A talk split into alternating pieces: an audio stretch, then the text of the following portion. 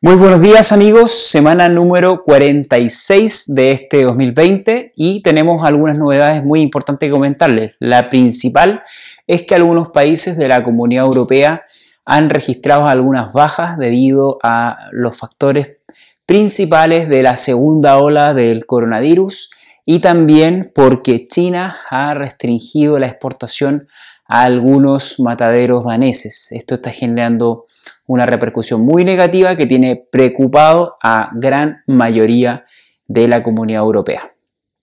En Sudamérica vemos que Brasil ha registrado un alza por sobre el 5 o 6% en las diferentes bolsas eh, de este país y mantiene la senda alcista que hemos comentado anteriormente que tiene a el país o al gigante de Sudamérica en una situación muy positiva. Por otra parte, México, que tenía una larga agonía con precios que estaban muy por debajo y que tenía con muchas complicaciones a los productores, ha registrado un alza superior al 15% en los precios y con estos valores ya los productores pueden estar respirando un poco más y prepararse para poder recuperar lo perdido en estos meses que han sido sumamente complicados, principalmente por la reducción significativa del consumo en el país del norte de América. Además, en Colombia se han registrado alzas, también en Argentina, que mantienen eh, la senda alcista que hemos comentado en las últimas semanas. Para ir terminando con este comentario, quisiera comentarles que la semana pasada tuve una excelente interacción con la Asociación Peruana de Porcicultores, quienes me invitaron para poder brindarle una presentación sobre las perspectivas, sobre las ventajas, fortalezas que tiene el sector porcino peruano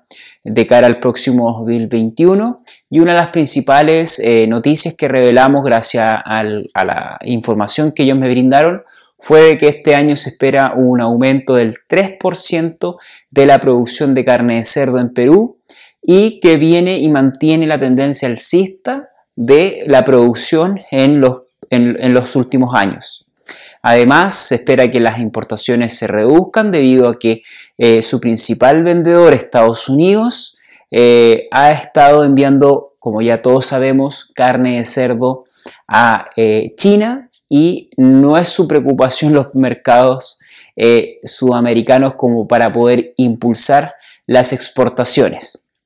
Ya para ir finalizando, quisiera hablarles de un mercado que pocas veces les he comentado, que es Portugal. Portugal ah, desde el 2019, desde enero del 2019, fue habilitado por parte de China para exportar carne de cerdo y el alza o la alta demanda de este país asiático ha generado que Portugal crezca este año un más de un 3% y además esté enviando carne de cerdo no solo a China, sino que también a Japón. Y así también entrar en la lista de países exportadores de carne de cerdo y cada vez depender menos de las importaciones, ya que Portugal es un país que importa una gran cantidad de carne de cerdo y de animales vivos, principalmente de España. Así que sin más, quisiera agradecerles nuevamente a ustedes por, leerme, por escucharme, por, por ver el video también que llevamos haciendo ya casi dos años y obviamente, como siempre menciono, a las compañías que ustedes ven a mi costado, que son ellas las que me proporcionan los recursos para estar con ustedes todos los lunes por la mañana comentándoles las principales noticias del mercado del cerdo y así tengan información fidedigna, rigurosa para poder tomar decisiones. Hasta muy pronto y muchas gracias.